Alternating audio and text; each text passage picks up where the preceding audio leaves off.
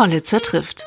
Der Podcast mit TA-Chefredakteur Jan Hollitzer mitten aus dem Leben. Hallo bei Hollitzer trifft. Ich treffe heute Hermann Binkert. Hermann Binkert ist Geschäftsführer von INSA Konsuläre, einem Markt- und Meinungsforschungsinstitut in Erfurt. Und mit ihm spreche ich natürlich so kurz vor der Bundestagswahl über den Einfluss von Umfragen auf mögliche Wahlentscheidungen, wie Umfragen überhaupt zustande kommen und was für ihn die größten Überraschungen im Wahlkampf waren. Wir befinden uns ja im Endspurt zur Bundestagswahl. Und für Meinungsforschungsinstitute ist das ja wie die Stunde der Wahrheit eigentlich am Ende, was dann 18 Uhr schon prognostiziert wird. Ist das so? Klar, also wir freuen uns eigentlich auf jede Wahl und auf jeden Wahltag, weil das einfach die Situation ist, wo Umfragen auf Wirklichkeit treffen. Und das ist eigentlich eine schöne Sache. Auch wenn man daneben liegt? Also ich glaube, wenn man nach allen Regeln der Kunst äh, misst, äh, kann man eigentlich nicht daneben liegen, weil man praktisch die Stimmung zum Zeitpunkt äh, der Erhebung misst. Dass natürlich, wenn eine Umfrage veröffentlicht wird, mhm. das alleine auch schon wieder eine Wirkung hat. Mhm. Äh, das ist natürlich mit drin. Das ist genauso, wenn Sie zum Arzt gehen und den Blutdruck messen lassen. Äh, wenn der schlecht ist, ist er danach noch schlechter. Mhm. Und äh, genauso hat natürlich die Frage der Umfragen bei vielen Einfluss aufs Wahlverhalten, weil die aus strategischen Gründen wählen, weil es Mitläufereffekt oder Mitleidseffekte gibt. Das haben sie natürlich in der Umfrage nicht drin, weil das ja erst danach passiert. Mhm. Da waren jetzt mehrere Aspekte drin, die ich gerne aufgreifen würde. Und zwar ähm, das Danebenliegen. Ja, bei der Sachsen-Anhalt-Wahl lagen ja relativ viele weit daneben. Lagen alle weit daneben, aber das äh, kann man auch sehr gut erklären. Also ich bin sehr dankbar äh, für den Einwurf, mhm. äh, weil wir haben ja auch eine Nachwahlbefragung gemacht, was wir regelmäßig machen. Und da kam raus, dass jeder vierte Wähler in Sachsen-Anhalt seine Wahlentscheidung durch Umfragen beeinflussen ließ. Und unter den Unionswählern waren es sogar 41 Prozent. Das heißt, die Situation der Umfragen hat dazu geführt, dass Leute dann eben gesagt haben, jetzt entscheide ich mich um und stärke halt den populären Ministerpräsidenten. Das ist aber eine Situation, ich habe die letzten Wochen, Monate immer davor gewarnt, Sachsen-Anhalt da mit dem Bund gleichzusetzen. Da ging es um einen Wettstreit, äh, um die Frage, wer wird stärkste Kraft zwischen Union und AfD, mhm. wo alle anderen Anhänger der Parteien natürlich verhindern wollten, dass die AfD stärkste Kraft wird, die einen Spitzenkandidaten hatte, äh, der selbst in eigenen Reihen umstritten war, unbekannt war, unbeliebt war gegenüber einem populären Ministerpräsidenten, eine ganz andere Ausgangsposition als jetzt bei der Bundestagswahl äh, wo weder bei Armin Laschet noch bei Olaf Scholz irgendwie das Chaos ausbräche, egal wer gewählt wird. Mhm. Und ja, es geht darum, oder in Sachsen-Anhalt ging es darum, dass ein, eine gewisse Konstellation verhindert werden mhm. sollte. Mhm. Deswegen haben sich so viele auch dann spät nochmal entschieden. Es mhm. ist ja auf den letzten Metern dann noch entschieden worden. Aber dann hat man mit Umfragen ja auch eine riesen Verantwortung und verschiebt die sich nicht auch dann eher dahin, dass es nicht um das Inhaltliche, um das, was für eine Partei steht, äh, Wahlprogramm, Inhalt, Richtung Person. Ist das so ein Effekt? Also ich halte es für völlig legitim und für sinnvoll, dass die Bevölkerung die Stimmungslage kennt, um Wahlverhalten auch danach auszurichten. Das, was Sie in Sachsen-Anhalt geschildert hatten, hatten wir ja auch in Thüringen, wir hatten es in Sachsen, wir hatten es in Brandenburg. Immer die äh, stärkste Partei aus dem Mittelspektrum hat letztlich profitiert zu Lasten aller anderen. Und dass das von den Leuten so gewünscht war, das ist auch ein Ergebnis, was wir aus unserer Nachwahlbefragung hatten zu Sachsen-Anhalt. Wir haben ja praktisch alle Parteien außer der Union haben schlechter abgeschnitten als erwartet. Alle. Und trotzdem hat eine Mehrheit der Befragten gesagt, sie seien zufrieden mit dem Wahlergebnis. Das heißt also auch die Wähler der Parteien, die schlechter abschnitten, hm. waren am Ende zufrieden, dass es so gekommen ist. Und das zeigt halt, äh, dieses Wahlverhalten wäre so nicht gewesen, wenn man die Stimmung vorher nicht gekannt hätte. Aber ich halte es für eine legitime Geschichte, äh, dass das so passiert, weil wir dann auch immer noch fragen, sind Sie jetzt grundsätzlich mit dem Wahlergebnis, wie es war, zufrieden? War große Mehrheit da zufrieden? Nochmal auf dieses Legitim einzugehen. Ja. Ähm, warum, warum ist es aus Ihrer Sicht legitim? Spielen da auch persönliche Gründe oder ganz einfach menschliche Gründe eine Rolle? Man will immer auf der Seite der Sieger sein zum Beispiel? Nein, das ist ja der Punkt, wo ich sage, äh, wenn es heißt ja, also Umfragen beeinflussen in eine Richtung, warum ich das verneinen würde weil man nie weiß, ob jetzt der Mitleidseffekt stärker, stärker zuschlägt als der Mitläufereffekt. Mhm. Ich halte es für legitim, dass man die Stimmung kennt. Um danach aus strategischen Gesichtspunkten oder eben auch nach Punkten, äh, ich will jetzt äh, letztlich schauen, dass es nicht zu schlimm wird für die eine Partei, äh, dann eben entscheiden zu können. Ich glaube, diese, diese Stimmung zu kennen, ist für die Wahlentscheidung äh, des Wählerinnen, der Wählerin oder des Wählers ein, ein wichtiger Punkt. Mhm. Hat sich dieser Wahlkampf oder dieser, nur doch diese Bundestagswahl, wir wissen ja, es ähm, gibt keine Partei, die einen, einen Kanzler stellt mhm. oder eine Kanzlerin stellt, die nochmal in, ins Rennen geht. Hat er sich auch aus Sicht der, der Meinungsforschung unterschieden von anderen? Ja, ich fand, das war ein total spannender Wahlkampf. Äh, klar, das erste Mal nach 49 äh, kein amtierender Kanzler, der antritt. Aber auch, dass in diesem, bei, in diesem Wahlkampf jeder mal in der Situation war, dass er sich auf der Siegesstraße wähnte und jeder auch das Gefühl kennt, äh, wenn man meint, es ist vorbei. Äh, und das haben bei dieser Wahl, das ist ja sonst bei Wahlen selten oder nicht der Fall, hatten alle drei Kandidaten, die sich jetzt als, als Kanzler bewerben, hatte jeder der drei dieses Gefühl schon mal. Es ist aussichtslos, beziehungsweise ich habe dann noch eine Chance. Und äh, insofern ist das eine, eine wirklich besondere Wahl und dann eben auch die Sache, dass es eigentlich auch noch so eine Entlastungsabstimmung ist, was 16 Jahre Kanzlerschaft Angela Merkel bedeutet. Also auch das spielt noch mit eine Rolle, äh, mit dem Punkt, dass auch die Kanzlerschaft ja durchaus äh, gespalten gesehen wird. Mhm. Und es äh, gibt eine große Mehrheit der Bevölkerung, die insgesamt zufrieden ist mit der Bilanz äh, von, von Angela Merkel und ihrer Regierungszeit. Das wissen Sie aus Ihren Umfragen? Das wissen wir aus den Umfragen. Mhm. Und gleichzeitig aber gibt es eine Mehrheit, die sagt, wir wollen kein Weiter so mehr. Also auch das ist ein sehr differenziertes Bild der Bürger. Die gleichen, die sagen, in Ordnung, mhm. die hat das gut gemacht, sagen aber, wir wollen nicht, dass es so weitergeht. Dass es mit Frau Merkel weitergeht oder dass es mit der mit der Politik. Also die wollen schon einen anderen Kurs. Also jetzt, wenn jemand herginge und sagt, ich bin also jetzt Merkel 2.0, mhm. wäre das keine Garantie, dass man damit schon die Wahl gewinne. Mhm. Auf sowas schauen ja auch die Parteien ganz genau, denn nicht nur Medien geben ja Umfragen mhm. in Auftrag, sondern Parteien selbst ja auch, auch in mhm. ihrem Institut, gehe ich jetzt mal davon aus. Ähm, Sehen Sie das dann jetzt so aus Ihrer Innensicht vielleicht, wenn Sie ähm, in der Partei eine Umfrage zur Verfügung gestellt haben, dass die dann plötzlich den Kurs in ihrem Wahlkampf, in ihren Strategien ändern? Gut, also das würde ich jetzt nicht für die einzelnen Parteien äh, so sagen. Äh, ich kann nur sagen, dass wir für alle Parteien, die im Bundestag und in den Landtagen vertreten sind, Umfragen erstellen und äh, dass wir immer empfehlen, die Umfragen auch schon möglichst frühzeitig zu stellen, um eben das strategisch äh, zu nutzen. Das machen die einen, einen geschickter, die anderen weniger. Mhm.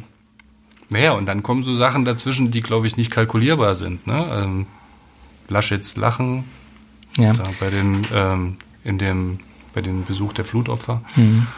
Äh, ich glaube, es gibt noch so ein paar andere Marken auch in diesem Wahlkampf. Mit, ich denke auch bei den, bei den Grünen mit der Nominierung von Baerbock gab es den ersten Knick. Dann mit den Plagiatsvorwürfen mhm. und Geld nicht angegeben. Da glaube ich, also gerade auch wenn Sie jetzt bei Laschet das Lachen ansprechen, dass es immer auch noch darauf ankommt, was sind die anderen Gründe, die mich dazu bringen, eine Partei zu wählen. Es ist sehr stark, sind es eben zweit- und drittrangige Themen gewesen oder Gründe, die dazu führten, ob man sich Hü oder Hot für eine Partei entschied. Äh, diese Sache, dass man sagt, aufgrund dieser Inhalte mhm wähle ich diese Partei und egal was da noch kommt oder nicht, äh, da stehe ich treu dazu, da, das wirft mich da nicht um. Äh, das ist anders geworden. Also die Leute wechseln äh, viel, viel schneller und äh, viel unwichtigere Themen führen dazu, dass es zu so einem Wechsel kommt. Ich glaube, das macht es insgesamt schwerer. Früher haben die Leute gewählt, äh, auch wenn es mal gestürmt und gewittert hat. Äh, das ist heute nicht mehr so leicht hinzukriegen. Und wir haben letztlich auch festgestellt, dass es dieses Potenzial gibt. Die SPD hat das ja immerhin jetzt genutzt in den letzten Wochen, was man eigentlich heben kann. Sie machen ja immer diese Potenzialanalyse, Ja, ja. Ne? nicht nur einfach die Umfragen, wo was, ähm, wie, wie, wie würde die Abstimmung ausfallen, Mhm. wenn an diesem Sonntag gewählt werden würde, sondern äh, Sie befragen ja dann auch noch Wähler anderer Parteien sozusagen, wen sie noch äh, wählen würden. Dieses Genau. Potenzial machen. Ja, genau. wir- So Analyse des Potenziale, wo wir praktisch die Leute, die sagen, sie seien nicht sehr sicher, fragen, welche anderen Parteien sich vorstellen können zu wählen. Und da hatten wir also seit Jahr und Tag immer die Situation, dass die SPD ein sehr hohes zusätzliches Potenzial hatte, was sie nicht genutzt hat. Und gleichzeitig auch bei der sogenannten negativen Sonntagsfrage, wo wir fragen, welche Parteien werden Sie grundsätzlich nicht wählen, war die SPD immer die Partei, die da am besten abschnitt, also die wenigsten Leute, die das angaben, äh, aber sie ist trotzdem nicht gewählt worden. Aber dadurch war eigentlich sichtbar, dass da so ein Grundpotenzial eigentlich da ist, äh, was gehoben werden kann, wenn die Umstände entsprechend sind. Ähm, Sie haben ja vorhin auch gesagt, Sie messen immer die Stimmung zu einem bestimmten Zeitpunkt. Ähm, Gab es eine Stimmung oder ein Ergebnis, was Sie total überrascht hat jetzt in dem Wahlkampf? Also die Schnelligkeit der Veränderung. Ich hatte äh, immer gesagt, dass ich glaube, dass äh, die SPD unterbewertet wird, also als sie bei 14, 15 Prozent war. Aber dass das dann Ende Juli, August so schnell ging, äh, das war schon ein Punkt, wo ich mich sch- schon gewundert habe, dass das also in, in dieser äh, ja, in dieser Schnelligkeit vonstatten ging. Äh, Da fiel wahrscheinlich dann auch Söder-Laschet-Entscheidung mit rein. Äh, Ja, die war ja schon im, im April. Aber letztlich die. aber das war, da waren die Wogen noch nicht so richtig geglättet. Ne? ja, Und- genau. Die Uneinigkeit. Ich glaube, das ist so der Punkt, wo man sagen muss, die äh, haben so ein bisschen die Rollen vertauscht, Union und SPD. Die SPD war geschlossen äh, in diesem Wahlkampf. Sehr zeitig. Ja, sehr zeitig. Äh, hat letztlich äh, auch profitiert davon, muss man auch sagen, dass natürlich Frau Baerbock dann im Mittelpunkt stand und Scholz eigentlich nur noch, naja, also warum stellen die überhaupt einen Kanzlerkandidaten auf?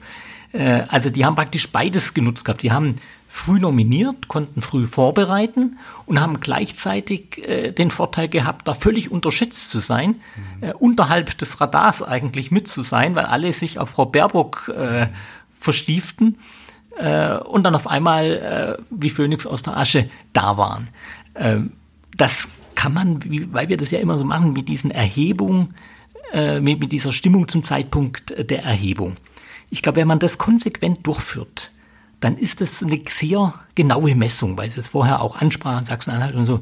Wir haben bei der letzten Bundestagswahl, waren wir mit Abstand am nächsten dran, egal welche Parameter man anlegt, äh, an der Stimmung, wie sie am Ende da war.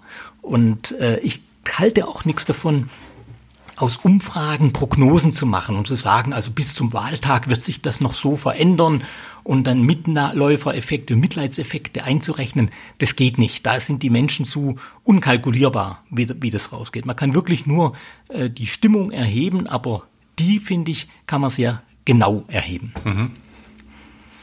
Das mit dem Kanzlerkandidaten fand ich ganz, ganz interessant jetzt, weil es da Parallele zu Thüringen auch gibt. SPD, also warum stellen die überhaupt einen Kanzlerkandidaten auf, wenn die so geringe Zahlen haben?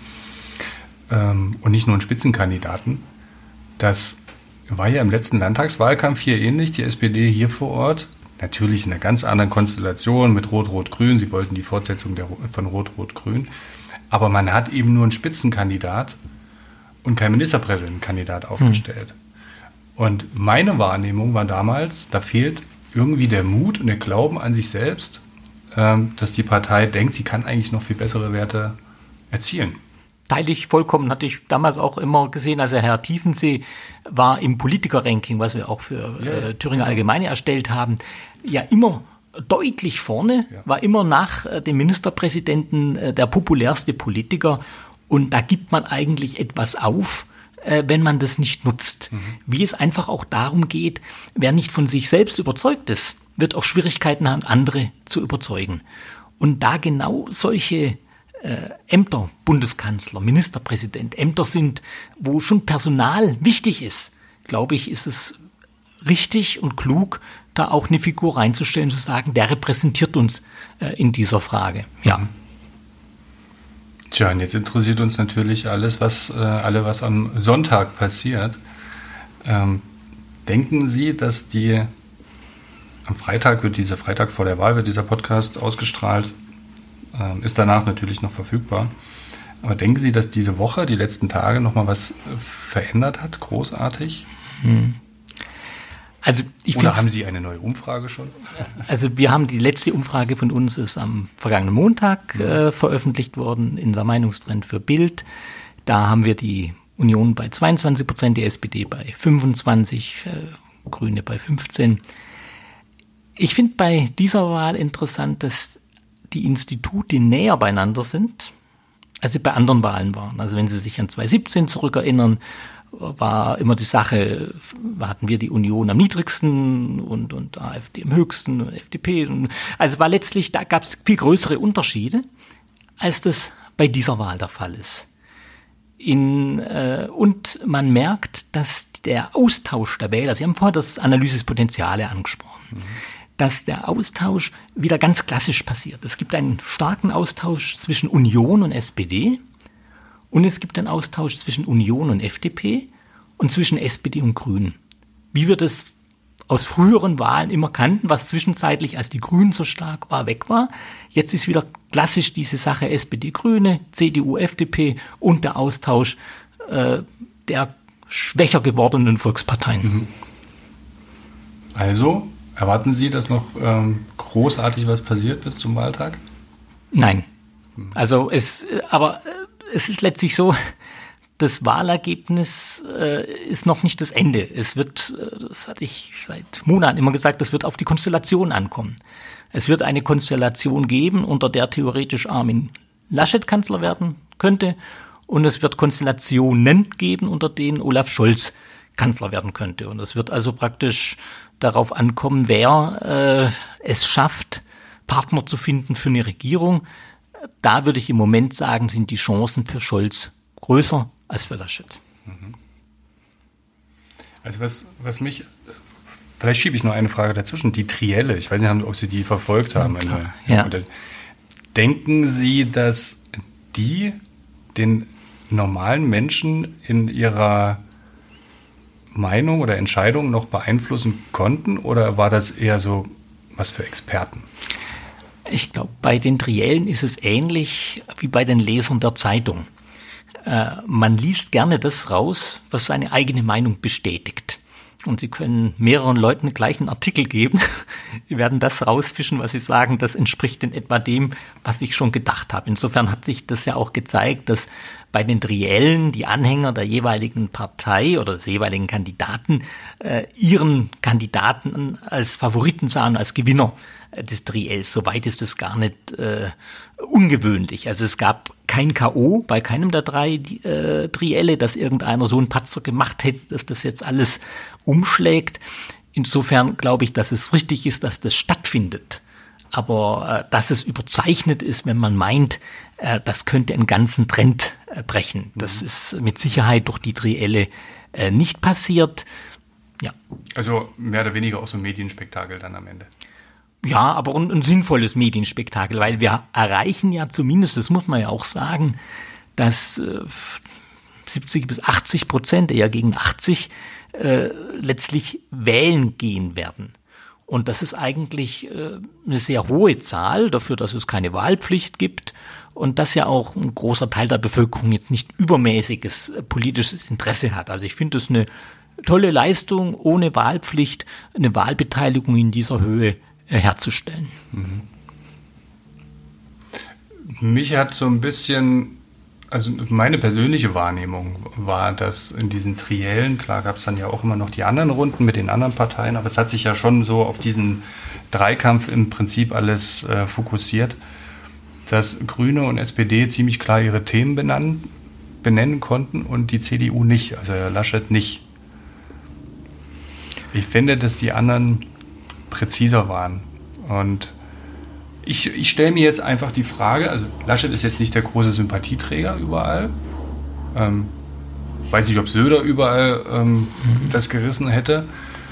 Aber dass sich jetzt in den letzten Tagen doch noch einige umentscheiden und sagen, ach, dann nehme ich den Laschet, ich habe immer CDU gewählt und ich möchte keine Konstellation unter Scholz mhm. und so weiter, dann wähle ich halt doch die CDU und nehme den Laschet halt in Kauf. Ja, also der Weil so viel, Sie haben das ja vorhin auch gesagt, also es bedeutet ja nicht Untergang des Abendlandes, wenn einer oder der andere das macht. Also es wird ja irgendwie weitergehen. Mhm. Also wie gesagt, es haben beide haben die Chancen. Ich würde den äh, Scholz etwas äh, größere Chancen beimessen. Äh, bei dem Instrument der Trielle gebe ich Ihnen recht. Also ich frage mich da auch, ob das wirklich äh, einen Sinn macht, äh, da drei Kanzlerkandidaten zu nehmen und ob es auch die richtige Argumentation ist, herzugehen und zu sagen, man nutzt dafür äh, Umfragen.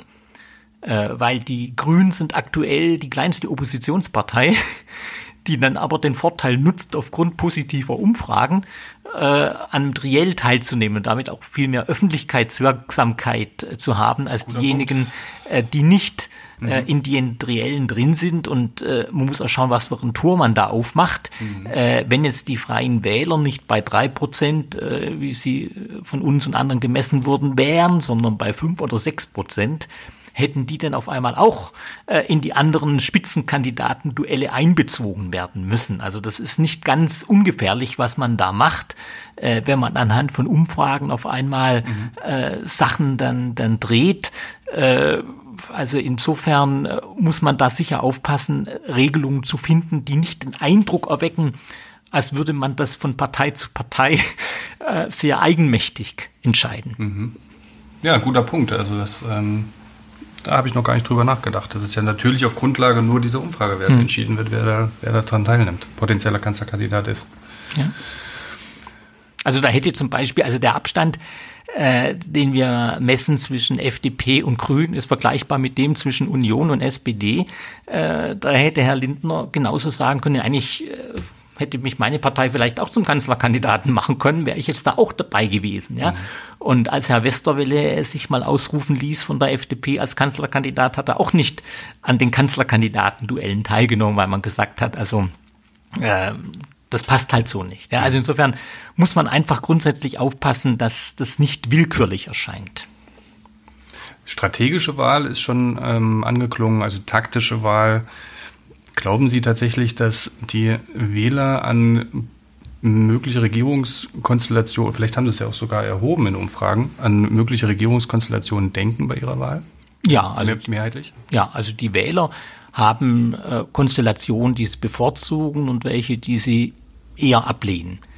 Äh, was äh, man sagen kann, was ist gerade im Blick auf Rot, Grün, Rot, was ja immer diskutiert wird, das ist nicht mehr das Schreckgespenst. Also rote Sockenkampagnen und so ziehen nicht mehr so, weil, äh, weil das nicht mehr so durchträgt. Also äh, Jamaika ist auch nicht populärer als jetzt Rot, Grün, Rot. Das ist letztlich eine Sache, da muss man aufpassen. Aber natürlich haben äh, Wähler äh, Favoriten im Blick auf, auf Koalition. Also wollen FDP-Wähler die FDP lieber im Jamaika-Bündnis sehen oder, oder lieber in einer Ampel. Das ist schon ein Punkt, der, der wichtig ist dafür, äh, wie äh, Wahl äh, stattfindet.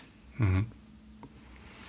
Wie stellen Sie denn sicher, dass so eine, also es kommt ja oft der Vorwurf, auch uns gegenüber, dem gefällt der einen Partei das Umfrageergebnis nicht, das andere postet es dann über die sozialen Netzwerke und freut sich über diesen, diesen tollen Wert und dann kommt immer so der Vorwurf, ja, die Ergebnisse entsprechen den äh, Wünschen des Auftraggebers hm. sozusagen. Es ist wahrscheinlich bei Ihnen, Sie werden das als Institut diesen Vorwurf auch kennen. Äh, wie stellen Sie denn äh, sicher, dass das tatsächlich einem, also tatsächlich valide ist? Hm. Also zunächst mal gilt auch bei der Bewertung der Umfrageergebnisse eine Sache, dass man keine Seite diffamiert und keine protegiert. Also es geht nicht darum zu sagen, das, was als Ergebnis rauskommt, das ist richtig, sondern das spiegelt einfach die Wirklichkeit. Ob einem die Wirklichkeit jetzt gefällt oder nicht, ist völlig unabhängig davon. Ich glaube, äh, das ist eigentlich ein, ein doofes Denken zu meinen, äh, wenn ich jetzt äh, eine Sache gut oder die andere schlecht finde, dann kann ich mit Umfragen das entsprechend beflügeln. Erstens mal weiß ich nicht, hatten wir vorher, ob es den Mitleids- oder den Mitläufereffekt gibt. Mhm. Äh, und äh, zweitens ist es einfach die, die Sache, ich spiegel die Wirklichkeit unabhängig davon, wie ich selber dazu stehe. Ich bringe dazu äh, immer gerne das Beispiel ist in der Bibel schon drin, bei Matthäus äh, 16, äh, 13 kann man es nachlesen, wo Jesus die Jünger fragt, für wen halten die Leute mich? Und die einen sagen für Elia, die anderen für Jeremia, die dritten für Johannes den Täufer. Keine der Antworten stimmt. Aber trotzdem war es die reell gespiegelte Meinung äh, der Leute. Und äh, genauso ist es auch bei uns. Wir spiegeln die gefühlte Wahrheit der Leute, was sie richtig finden. Das sagt aber nicht, dass das jetzt das wünschenswerteste Ergebnis ist oder dass das, was weiß ich, wenn man fragt, zum Beispiel, haben Sie Angst vor einem Terroranschlag? Dann wird die Zahl viel höher sein, als die statistische Wahrscheinlichkeit ist. Und trotzdem ist die gefühlte Angst eine Realität, die man so wahrnehmen muss. Also insofern kann ich für uns nur sagen, äh, wir spiegeln Wirklichkeit, wie sie ist. Und wir machen das für alle Parteien äh, und wir bemühen uns auch, dass äh, da keine äh, Elemente reinkommen, die so äh, ja was suggerieren. Das ist eigentlich, da, da kommt jetzt eine Stimme, eine Antwort raus, wie sie gewünscht ist. Ich glaube, das bringt auch niemandem etwas, wenn er äh, ein gewünschtes Ergebnis bekommt, das aber nicht der Wirklichkeit entspricht. Wir arbeiten ja auch bei nicht nur bei politischen Umfragen zusammen, also ja. wie jetzt Thüringer Allgemeine mit ihrem Institut, und da feilen wir tatsächlich ja auch an die Fragestellung, damit eben sowas nicht passiert. So ist es. Und äh, zur Methodik und die Repräsentativität, wie stellen Sie die her? Hm. Also wir machen immer einen Methodenmix. Telefon und online, weil wir glauben, dass man mit einer Methode alleine das nicht äh, mehr wirklich gut abbilden können. Sie haben Millionen von äh, Wählerinnen und Wählern, die sie telefonisch gar nicht mehr erreichen können, weil die von sich aus gesagt haben, ich möchte in eine Sperrdatei aufgenommen werden, dass ich von keinem Institut mehr angerufen werde. Das heißt, sie müssen versuchen, um eine Repräsentativität sicherzustellen, mit mehreren Methoden äh, diese Stimmung richtig äh, erfassen zu können. Und äh, da glaube ich, geht es nicht darum, hat man da jetzt irgendwelche Strukturen aufgebaut mit Telefonstudios, die man auslasten muss, sondern äh, die Herausforderung ist es, äh, ja, die Bevölkerung so abzubilden, auch regional unterschiedlich abzubilden. Wir hatten, weil wir nicht nur für Funke-Medien, sondern auch für, für Springer viel machen, für mhm. Bild, mhm. äh, da war der Wunsch, sucht mal einen Musterwahlkreis in Deutschland, der praktisch spiegelt, wie die Stimmung in Deutschland ist. Also wie man das, ich glaube, mit Hasloch in der Marktforschung hat, gibt es sowas auch in der Politik. Mhm. Das gibt's nicht. Es gibt keinen Musterwahlkreis, der praktisch die Stimmung, die es in Deutschland gibt, spiegelt, weil da alleine schon der Unterschied zwischen Ost und West so groß ist, dass sie keinen Wahlkreis finden, in dem praktisch die Anteile der Partei vergleichbar mit dem Bundesergebnis sind. Mhm. Ja, das ist ein ganz interessanter Fakt. Sie haben ja auch Umfragewerte auf, auf Wahlkreisebene veröffentlicht. Mhm. Da sieht es ja, kann man schon fast sagen, ja ziemlich spektakulär aus in Thüringen. Vielleicht können Sie da noch ein paar Worte zu verlieren. Ja, das mache ich sehr gerne, weil man da auch äh, einer Sache ein bisschen entgegenwirken muss. Das sind keine repräsentativen Befragungen im Blick auf die einzelnen Wahlkreise. Da reicht die Grundgesamtheit nicht. Genau, das ist praktisch, das ist bei 2000 Befragten, was wir in unserem Meinungstrend haben. Und da haben wir einen Mitarbeiter, der berechnet statisch, wenn dieser Trend bei der Zweitstimme Bundestagswahl 2021 bei der Umfrage umgerechnet wird auf das Zweitstimmenergebnis Bundestagswahl 2017, umgerechnet wird im Blick auf die Erststimme, dann käme es zu diesem Ergebnis. Das ist eine rein statische Berechnung. Da ist nicht mit drin, da ist jetzt der Direktkandidat gegen den Direktkandidat. Da ist das, kommunale Thema, das möglicherweise noch eine Rolle spielt. Das ist da alles nicht mit drin. Das muss man also sehen. Es gibt einen Trend wieder, aber das würde praktisch äh, heißen, es ist genau identisch, wie es im Bund läuft. So läuft es auch im Wahlkreis. Mhm. Und äh, insofern nicht repräsentativ für den Wahlkreis erhoben. Das können wir auch machen. Da fragt man 500 bis 1000 Leute im Wahlkreis, dann hat man da ein ordentliches Stimmungsbild. Mhm. Übrigens ein ganz interessanter Fakt, weil äh, wir gerade zu Beginn ja des äh, Gesprächs darüber gesprochen haben, wie verändern Umfragen Wahlverhalten. Ja, das wäre jetzt meine, ja. meine Frage auch gewesen. Sollten Sie dann nicht, wenn Sie wissen, dass Umfragen Wahlen beeinflussen können, eine nicht repräsentative Analyse auf Wahlkreisebene lieber nicht veröffentlichen?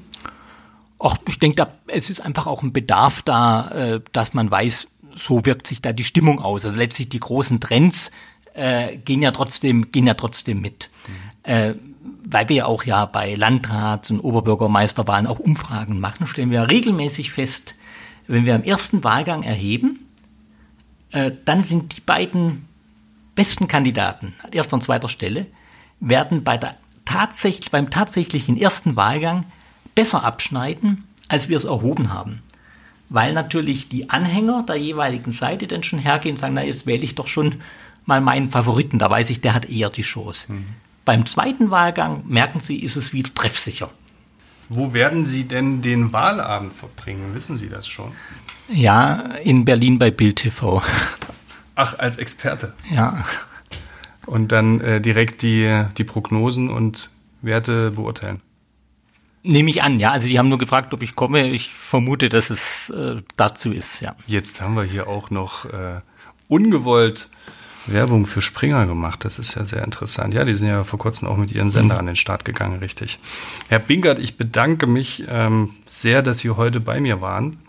Und ähm, ich glaube, vielleicht konnten wir auch mit dem einen oder anderen Vorurteil gegenüber Umfragen aufräumen. Ähm, Transparenz ist da, glaube ich, immer sehr wichtig. Und auch diesen spannenden Blick auf den Wahlkampf, den wir jetzt gerade erlebt haben. Nee, das ist auch mein Anliegen. Ich will immer deutlich machen, Meinungsforscher sind keine Propheten. Sie können nichts anderes machen, als die Stimmung zum Erhebungszeitraum spiegeln. Und äh, da ist es gut, wenn Wahlen sind, dann kann festgestellt werden, wie nah die Spiegelung war. Dann ähm, sind wir mal gespannt und werden genau vergleichen, wie die letzte Erhebung ausgefallen ist und wie das tatsächlich aussieht. Vielen Dank. Bitte.